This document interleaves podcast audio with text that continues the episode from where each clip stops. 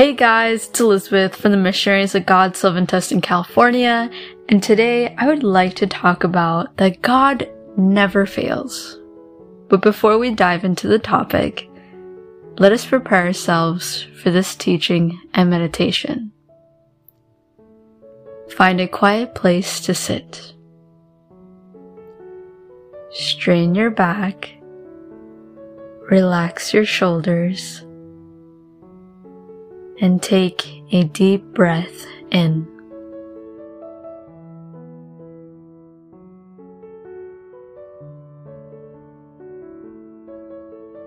Invite the Holy Spirit to come to you, to inspire you, to motivate you, and to be with you in this moment. Even if I don't deserve you, please be with me today. May I feel your presence today. May I always seek for your presence.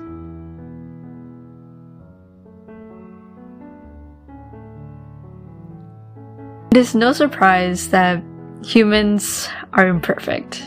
We have many flaws, and some of them can't be fixed. We seek desires and pleasures, and sometimes we seek them a little too much. So, what should we do? Do we continue to sin? Act ignorant? Stay ignorant? Do we remain hopeless in our suffering? Stuck in darkness?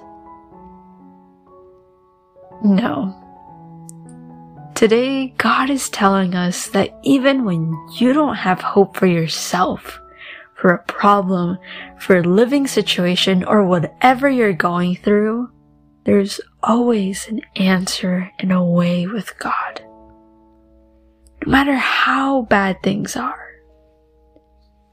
no matter how bad things are, God is always with you and can help you even when it seems like nobody can. And this doesn't mean that God will always help you the way you want. God helps us, and sometimes we don't really get what we want. Because again, we are human, and we tend to desire things that are wrong for us. So remain open to God's help. Do not be so quick to shut the door to God. Let us read from Luke 1 verse 37.